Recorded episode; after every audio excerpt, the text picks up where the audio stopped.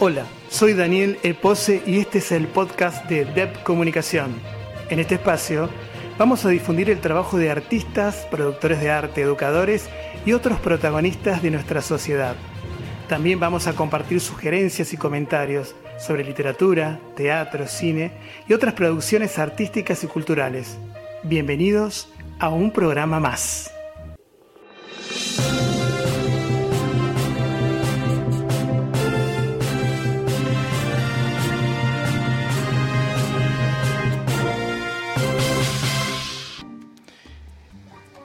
Hoy tenemos la visita de un escritor joven que ya ha pasado por la experiencia de publicar, pero que nos abre la puerta para que lo podamos conocer mucho más. Muchas gracias, Leandro Quirós. Muchas gracias por permitirnos este encuentro. Y para iniciar esta entrevista me gustaría hablar de definiciones, porque estoy convencido de que son esenciales, como punto de partida, sobre todo en este momento cuando uno trata de conocer el universo de otro.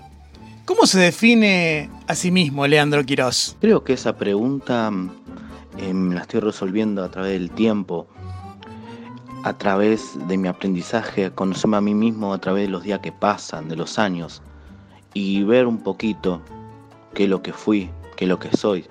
Eso es muy interesante, porque cuando puedo hacer una retrospectiva, puedo analizar mis logros y mis fracasos, lo cual es muy interesante ya que puedo dar en ese sentido un panorama de lo que soy y lo que fui y lo que me gustaría ser. Yo me considero como una persona amante de la vida, amante de, de los saberes, que quiere saber todo. Sigamos hablando de vos. Y en ese acto hablemos de percepciones. ¿Cómo sentís que te percibe tu entorno y por qué?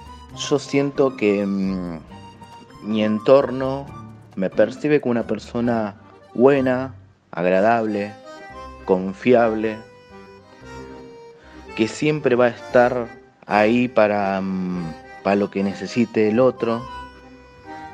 Siempre voy a tratar de dar siempre por el otro, siempre que sea una buena causa. Las personas también saben que yo estoy ahí, ¿sí? Ellos, eh, tanto amigos como mi pareja o familia, saben que yo tengo un, eh, un accionar desinteresado, que mm, mientras pueda hacer bien a los demás y en lo que pueda ayudar dentro de las posibilidades mismas, yo voy a estar ahí y van a poder confiar en mí. Por eso me yo considero que ellos saben que soy fiel compañero y que voy a estar ahí siempre. Ahora viajemos en el tiempo. Vayamos al pasado. ¿Cómo fue para vos transitar los territorios de la niñez y de la adolescencia? Lo que fue la, la adolescencia y la niñez la transité con todos los miedos propios de cada uno de los que tienen los adolescentes y niños. O sea, qué pueden sentir los demás conmigo, cómo me veo, qué es lo que me va a pasar en un futuro, estoy haciendo lo correcto.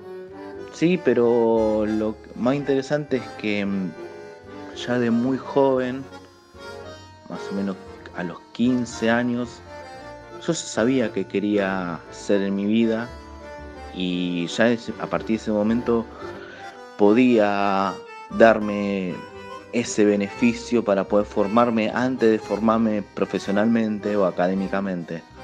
Em, pero la verdad que mi niñez y mi adolescencia creo que me ayudaron a ser lo que soy hoy en día. Hablando de esos territorios, ¿por qué no nos contás alguna anécdota que aún hoy recuerdes que te haya marcado? Lo muy lindo que tengo y que me marcó fue cuando mm, un día yo le pregunté a mi padrino que era una persona que sabía mucho, aparte que era gemólogo y trabajaba en la escuela Raja en la parte de orfebrería, eh, le pregunté cómo era que sabía tanto, pues sabía de historia, de cultura general, literatura, y él un día me dice, venite a casa. Voy a la casa y me muestra la biblioteca y me dice, gracias a esto a este conjunto de papel, yo sé tanto. A partir de ahí me dio un clic en la cabeza y empecé a ver el soporte libro como uno de los medios del saber más importante de la humanidad. Y ahí fue cuando empezó mi pasión por los libros, por la cultura, por el impacto de los libros. Si cómo ese pequeño objeto cambió la humanidad. Hablemos de miedos. ¿Cuáles son y cómo los combatís? Lo que serían mis miedos se complementa con mi pasión que es conocer el mundo, conocer su historia, conocer cada aspecto de la vida. Y esto tiene una raíz más íntima, más personal, que desde que nací, yo nací con mielopeningoceles, espalda bífida, y me tuvieron que hacer una intervención por hidrocefalia. En esos momentos, eh, la expectativa de vida o cómo iba a quedar una persona eh, después de esas operaciones eran bastante caóticas. Entonces, yo recuerdo que hasta los 15 años iba a todos los médicos em, para controles, hasta que un día prácticamente me dieron de alta y, y dijeron, eso es normal, así bien bruto me lo dijeron. Y mi miedo me quedó, ese medio residual que es, ¿qué pasa si yo me muero joven? ¿Qué pasa si yo me voy, me voy de este plano y no conozco las cosas que me gustaría conocer? Por eso mi miedo es no conocer lo que me gustaría conocer del mundo, de la vida, y por eso me encanta tanto leer, investigar, explorar, porque me quedó esos pequeños reflejos de lo que fue eh, mi paso por esas intervenciones tan complicadas. Por eso eh, mi miedo es la muerte y por eso la trato de contrarrestar, tratando de vivir la vida y de explorarla en sus máximas facetas. ¿En qué momento descubriste que la literatura era un lenguaje que sentías propio? Creo que este descubrimiento em, es un proceso que em, vino de la adolescencia, que em, ahí me di cuenta cómo las ideas, las personas, perduran en el tiempo y cómo cambian eh, el mundo, ciertas ideas y ciertas personas a través de la literatura, de sus escritos, ¿sí? de sus obras. Y cuando yo em, inicié en, el, en la biblioteca popular, ahí en taller de literatura, yo nunca había escrito. Yo siempre igual me considero un lector apasionante, pero no escritor. Cuando entregué mi primer escrito, la verdad que la gente se quedó eh, impactada, le gustó mucho cómo escribía. Y ahí empecé a explorar de que en la literatura la podía utilizar como un lenguaje para comunicar mis ideas, ¿sí? mis cosas bien personales dentro de un cuento, una poesía. ¿Te apasionan la historia y la literatura? ¿De qué forma las dos alimentas tus procesos creativos? Siempre el recurso histórico va a estar ahí latente. Si yo tengo que hacer un cuento, trato de que ese cuento, si esté marcado dentro de la realidad histórica, buscar los datos certeros, enmarcarlo dentro de un contexto que, yo considera que sea acorde históricamente a lo que yo quiero escribir. Así que sí, en todo tiempo yo cuando escribo necesito una computadora o un libro de historia que de ese momento que quiero hablar para poder retroalimentarme, también los recuerdos históricos míos, por ejemplo cuando fui a, a España, hice un cuentito ahora inédito que, que habla sobre el escorial, utilicé muchos recursos de mis memorias, pero también utilizo muchos recursos de lo que es eh, la historia y es Sí, ambas se retroalimentan, porque yo también utilizo ciertamente recursos históricos para complementar la literatura. ¿Qué escritores sentís que te marcaron y aún hoy te marcan a la hora de escribir? Los escritores que más me marcaron fue Víctor Hugo y su obra Nuestra Señora de París, porque ahí encontré lo apasionante de la historia complementado con la literatura y su pluma mágica Como también en García Márquez, uno de los mis grandes favoritos, encontré lo que es la ternura, ese velo dentro de, sus escritos que, es bien latinoamericano y tiene simpatía en sus cuentitos, ¿sí? Como también eh, encontré en otros autores otras cosas de una realidad más crudas, como por ejemplo Bukowski, Michel Beck, John Fante, Ahí encontré una realidad que ellos expusieron y que no tuvieron miedo a escribirlas, pero que había que decirlas y hay que decirlas. Por eso se complementan todos estos autores dentro de lo que sea mi cosmovisión de literatura, más allá que tengo más autores eh, como por ejemplo Emmanuel Carrer, que hizo su libro sobre mm, el adversario, sobre el asesinato de Roland en 1991 en Francia y que utiliza el recurso de no fiction igual que a eh, Sangre Fría de Truman Campote y la verdad que esos libros me, me marcaron mucho en mi vida. Nos gustaría que compartieras con nosotros algún texto tuyo, fragmento. Era un ritual maravilloso. Esa tarde, la tribu se reunía en la sala mayor para realizar la despedida a uno de los suyos. El cuerpo había sido tratado con cuidado por las mujeres dedicadas a esa tarea. Lo bañaron, lo vistieron con una túnica blanca, le marcaron con líneas rectas las muñecas con sangre, lo perfumaron y lo festejaron.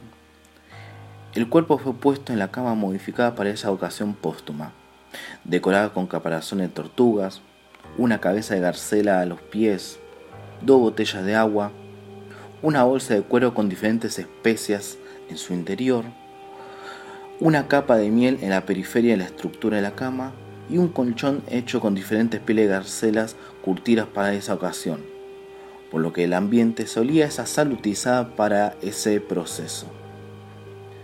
El difunto poseía unas fracciones de paz pese a los años que tenía.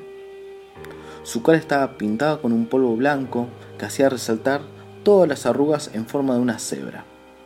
Fueron cambiados todos los elementos de perforación facial por unos huesos pintados de color amarillos con punta de color lila, perteneciente al pigmento de una flor autóctona. Su nariz, su boca, sus cachetes fueron decorados con esos elementos. ¿En qué momento escribís? La verdad yo no tengo un momento determinado para escribir, sino que son momentos eh, dentro del proceso creativo que tengo, que es cuando tengo una idea y ya está bastante pulida en mi cabeza, necesito explayarla dentro de un escrito. Puede variar esos, esos momentos. Puede ser, por ejemplo, en el tren, que capaz em, se me ocurrió una idea y la escribo, siempre llevo un anotador. Como puede ser también en mi casa, ya cuando decidido a poder em, plasmar lo que necesito escribir dentro de una hoja. O sea, son momentos bastante variados para em, el proceso creativo de escritura mío. ¿Nos contás cómo fue tu formación académica? Yo soy técnico electricista, recibido en la Escuela Técnicas Ragio, eh, recibido en el año 2011 y luego ingresé al profesorado de historia en 2012 y me egresé en el 2016, em, haciendo una especialización sobre historia medieval. ¿Cómo transitas el amor y el desamor y de qué forma ambos estados alimentan tu escritura? El amor es ese sentimiento hermoso que lo sentís dentro de tu cuerpo y que te hace sentir vivo y la verdad que en, estos momentos, dentro de mi proceso creativo de escritura, no, no tienden una injerencia o una influencia en, este proceso, porque mis ideas transcienden un poquito más allá de estos sentimientos, tanto de desamor como de amor, por lo que mm, la verdad que estos estados no influyen mucho en, mis escritos. ¿Qué sentiste la primera vez que publicaste? La verdad, lo que fue la publicación fue, fue medio cambiante los estados de ánimo, porque primero cuando yo ingresé a la Biblioteca Popular de San Peña, taller de literatura, no, no me di cuenta en el momento que ingresé, porque cuando yo ingresé estaban en pleno proceso de escritura del libro de esta antología y la publicación. Cuando yo ingreso, em, ellos deciden ponerme, involucrarme dentro de este proyecto, ya que em, eh, le gustó cómo escribía. Em, así que en ese proceso yo lo, veía muy lejano eso, no sabía cuál era el impacto que iba a tener en mí. Pero uno de los primeros impactos que fue grandioso fue cuando recibí la maqueta de cómo iba a quedar el libro y la verdad que fue un sentimiento de explosión maravilloso, como también poderlo presentar en la Feria del Libro Internacional de Buenos Aires en el año 2018. La verdad que fue mm, maravilloso y un momento muy, muy emotivo que lo llevo guardado dentro de mí porque fue la primera vez que publico y encima exponer mi libro y exponer los libros de mis compañeros en la Feria del Libro Internacional, una de las más importantes del mundo. Hablemos de tu trabajo como profesor de historia y de la vocación de escritor. ¿Cómo los articulás a la hora de enseñar? Como sabemos, los adolescentes consideran como la historia que está ya en el pasado, que es muy lejana, que tienen que ver con nosotros. Y es ahí cuando yo utilizo los recursos de los cuentos, esos atractivos eh, recursos que se pueden encontrar con algunos ejemplos, algunas pequeñas historias mínimas. ¿sí? Eso me gusta mucho. Por ejemplo, también agarrar algunos de mis cuentos y exponerlo como disparador para analizar algo histórico. Eh, sí, utilizo mucho lo que son los recursos de la parte de los cuentos, de los cuentistas, esos recursos bien pistorescos, bien brillosos, para que mm, los chicos se enganchen y ahí, a partir de ahí, dar el proceso de enseñanza, aprendizaje de historia. ¿Qué te frustra? ¿Qué te revela? ¿Qué te alienta? Una de las cosas que más me frustra es no entender algo. Y es ahí cuando yo doy mi propia respuesta y es investigar, aprender, ¿sí? buscar todo lo que yo considero necesario para poder entender lo que no entiendo, necesito vencer a ese obstáculo. No me quedo sentado y digo, bueno, si no lo entiendo ya está. No, necesito saber todo lo que esconde ese secreto, porque ese secreto también pertenece a lo que es la vida. Y yo necesito entender la vida. Entonces busco los mecanismos para poder entenderlos y si hay que investigar y, y, por ejemplo, acceder a otras ciencias para poder entender lo que yo necesito entender y lo que no lo entendía, lo hago. Y cosa que me apasiona porque eso retroalimenta lo que sería mi tarea como profesor de historia y como persona.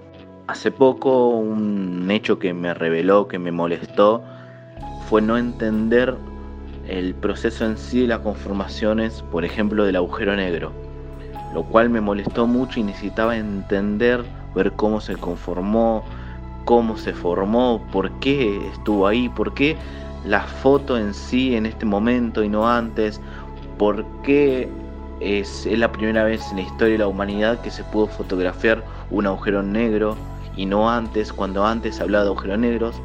Y eso asimismo me alentó a poder investigar más. Y fue ahí cuando me compré un par de libros sobre astronomía y sobre agujeros negros, lo cual me sirvió mucho para entender este fenómeno que tanto me reveló en su momento y que ahora, gracias a ese sentimiento de frustración y de malestar, me sirvió a mí, me alentó a mí mismo para poder seguir expandiendo mis conocimientos. ¿Concebís a la literatura y sobre todo a la tuya como un arte contestatario aun cuando la enmarcás en un pasado lejano? Claro, más allá que esté enmarcado en el pasado, lo que yo busco es problematizar lo que sería la cuestión. Yo busco un hecho o una trama para problematizar y para hincar y meter una idea al lector a mí no me gusta tanto lo que es la literatura conformista. A mí me gusta que genere un pequeño impacto, sí, que remueva, que, que se sienta capaz un poquito molesta, que te deje pensando. Eso para mí creo que la literatura y más la que me gusta hacer a mí es fundamental, que te deje mm, picando, que te deje mm, removiendo ciertos sentimientos que capaz uno no sepa cuáles son, pero que te deja moviendo. Hablando del hombre que sos hoy, si pudieras hablar con el niño que fuiste, ¿qué le dirías en este presente?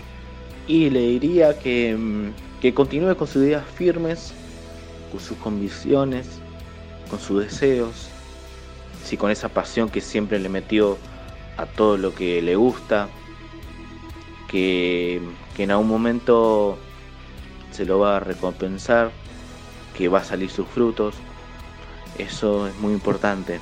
Sí, le diría eso, que siga para adelante, que no baje los brazos y que él igual ya sabía, él sabía que, que iba a lograr sus frutos. Así que la verdad que sería más un diálogo entre ambos y no algo que yo le tenga que decir, porque ella sabía lo que, lo que le preparaba el futuro. Sigamos hablando de vos. Si pudieras nombrar tu mayor defecto y tu mayor virtud, ¿cuáles serían y por qué? Mi mayor defecto yo considero que es ser terco. Porque mm, yo hasta que no le dé cierre a algo o quiera saber algo, no, no paro y que capaz eso siempre me jugó en contra en muchos, en muchos aspectos, en muchas situaciones. Por lo que en ese sentido a veces mi, mi terquedad eh, la tengo que dejar a veces un poquito de lado. Ese es mi mayor defecto que considero. Y mi mayor virtud es una persona comprometida con lo que le gusta y comprometida socialmente con su trabajo. Yo eh, cada vez que entro al aula trato de dejar todo dentro del aula. Y eso también es una cosa maravillosa que, que me encanta hacer, estar dentro del aula y poder enseñar, estar con los chicos. Así que eso la verdad que lo considero como una virtud mía, poder eh, dejar todo y ser comprometido con, con lo que hago. ¿Cuáles son tus nuevos proyectos? ¿Y qué estás escribiendo ahora? Ahora tengo un pequeño proyecto con un amigo que es escribirle el prólogo de, un librito que va a sacar de poesía y a la vez eh, con este amigo eh, queremos ver si podemos hacer una secuencia de diferentes cuentos pero que todos se relacionen entre sí. Así que ahora estamos en el proceso de la planificación de las ideas. Así que en, en este momento no estoy escribiendo, sino que estoy generando el prólogo para eh, uno de los primeros proyectos y aparte estamos pensando cómo sería la idea de, este conjunto de, cuentos por separado pero que tanto interrelacionados. Muchas gracias, Leandro Quirós, por habernos permitido entrar en tu continente. Muchas gracias por estar. muchas gracias a vos, Dani, por darme este espacio para poder hablar un poquitito. Eh, te agradezco mucho y estoy muy contento que a tu canal le vaya genial, que a vos te vaya genial. Sos un gran compañero y la verdad que siempre te voy a estar agradecido por este espacio que me estás dando. Muchas gracias.